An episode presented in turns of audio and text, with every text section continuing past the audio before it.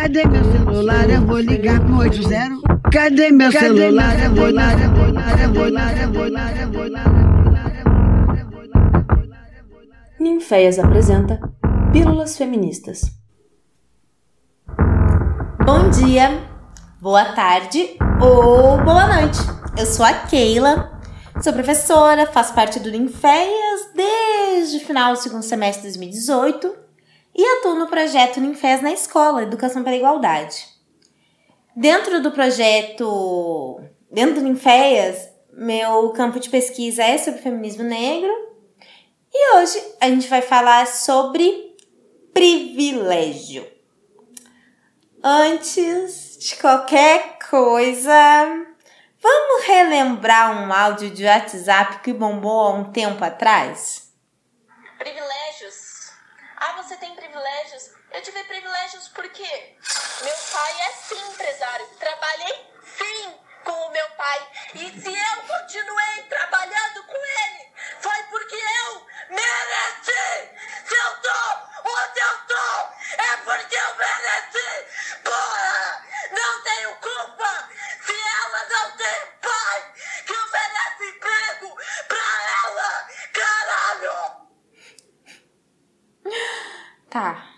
Uns segundos de silêncio para essa guerreira, gente.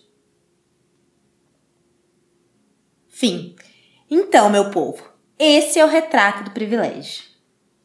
Vou explicar detalhadamente por quê. Vamos primeiramente fazer uma análise da situação desta moça. Ela tem um pai, ok. Este é empresário, ok.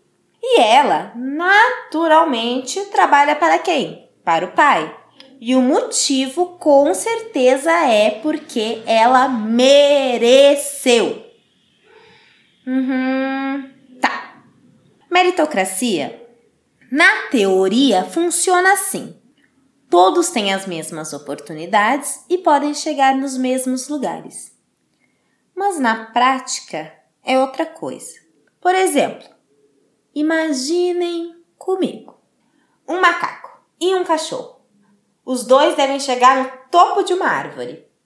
E a gente dá a largada em 5, 4, 3, 2, 1. Adivinha quem chegou primeiro? Sim, o macaco. Porque o macaco tem condições físicas que tornam essa função fácil para ele. Que o cachorro já não tem, né? Então, claramente, o macaco vai conseguir subir uma árvore com muito mais facilidade. Quando essa mina, que chamaremos de Mari, diz que ela trabalha na empresa do pai porque ela mereceu, ela está dizendo que ela é o macaquinho da nossa história. Como assim, Keila? Como assim? Gente, relaxa, calma, que eu vou explicar tudinho. Mari diz que não tem culpa que a outra moça, que chamaríamos de Paula, não tem um pai que ofereça emprego para ela. A Paula é o cachorrinho da nossa história. Se a Mari nasceu em uma família de empresários, ela teve recursos para estudar. Eu não conheço ela, mas no mínimo estudar ela pôde. Mas eu acho que ela pôde é muito mais, viu? Já a Paula vem de uma realidade diferente. Esta nasceu em uma família negra, de mãe solteira e que é empregada doméstica. E ela não tinha os recursos financeiros muito bons, sabe? Então teve que começar a trabalhar cedo e não pôde continuar os estudos. Gente, não tem nada mais comum do que isso na realidade brasileira, né? É total comum. Inclusive, isso é uma história. Esse áudio da moça, não sei se é real de fato, mas uh, a gente está construindo uma historinha fictícia para que eu possa explicar para vocês o meu ponto de vista sobre isso, sobre privilégio. A diferença entre uma e outra vai além de merecimento. Aqui envolve uma questão de classe e raça, de dinheiro, de poder, que pode ser entendido como oportunidade. Dinheiro, oportunidade. Enquanto uma não precisava se preocupar em ter ou não comida na mesa, a outra já cresceu preocupada com isso. Enquanto uma só nasceu em berço de ouro e já tinha estudo e empregos muito bons, A Paula nasceu pobre e preta. Então, tem que lutar muito mais para ter um salário melhor. Esse é o retrato mais fiel do Brasil que eu posso apresentar para vocês. Mas para entender um pouco melhor como isso funciona, vamos falar sobre dinheiro. As classes sociais são determinadas pelas faixas de salários de grupos familiares. Aqui no Brasil, vamos de classe A a classe E, e a maioria da população está entre D e E. E majoritariamente essa parte da população é negra e indígena. Enio Rezende, em seu livro Cidadania, o remédio para doenças culturais brasileiras, diz o seguinte: que a elite dominante, em vez de ajudar a tirar a nação de suas dificuldades para o bem de todos, frequentemente opta por aproveitar-se dela para obter proveitos particulares. Amores, sim, estes proveitos são os privilégios que uma parcela da população que está acima das classes D tem, ou é branco. Já basta ser branco para ter.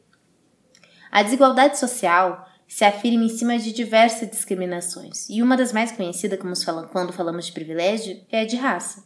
Isso quer dizer que a Paula está entre a classe D e a classe E, onde, segundo os dados do IBGE coletados em 2017, pessoas negras têm um rendimento mensal de no máximo 1.500, comparado às pessoas brancas que têm um rendimento mensal de até 2.500.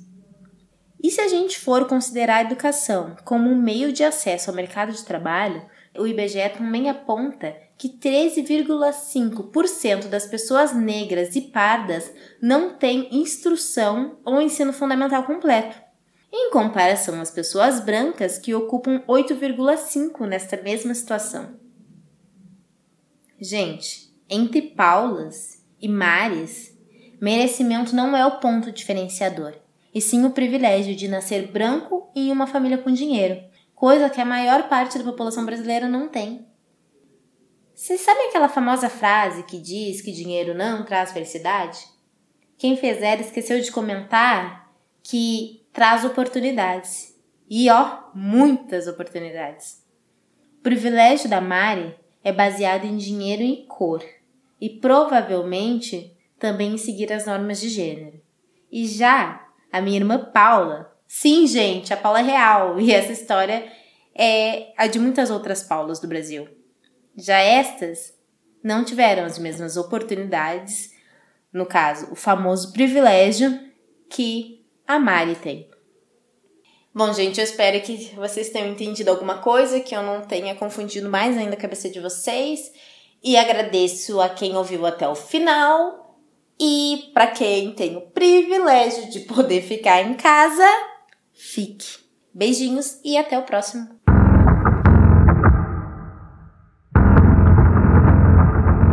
Essa foi mais uma produção do Ninféias, Núcleo de Investigações Feministas, com o apoio da Pró-Reitoria de Extensão da Universidade Federal de Ouro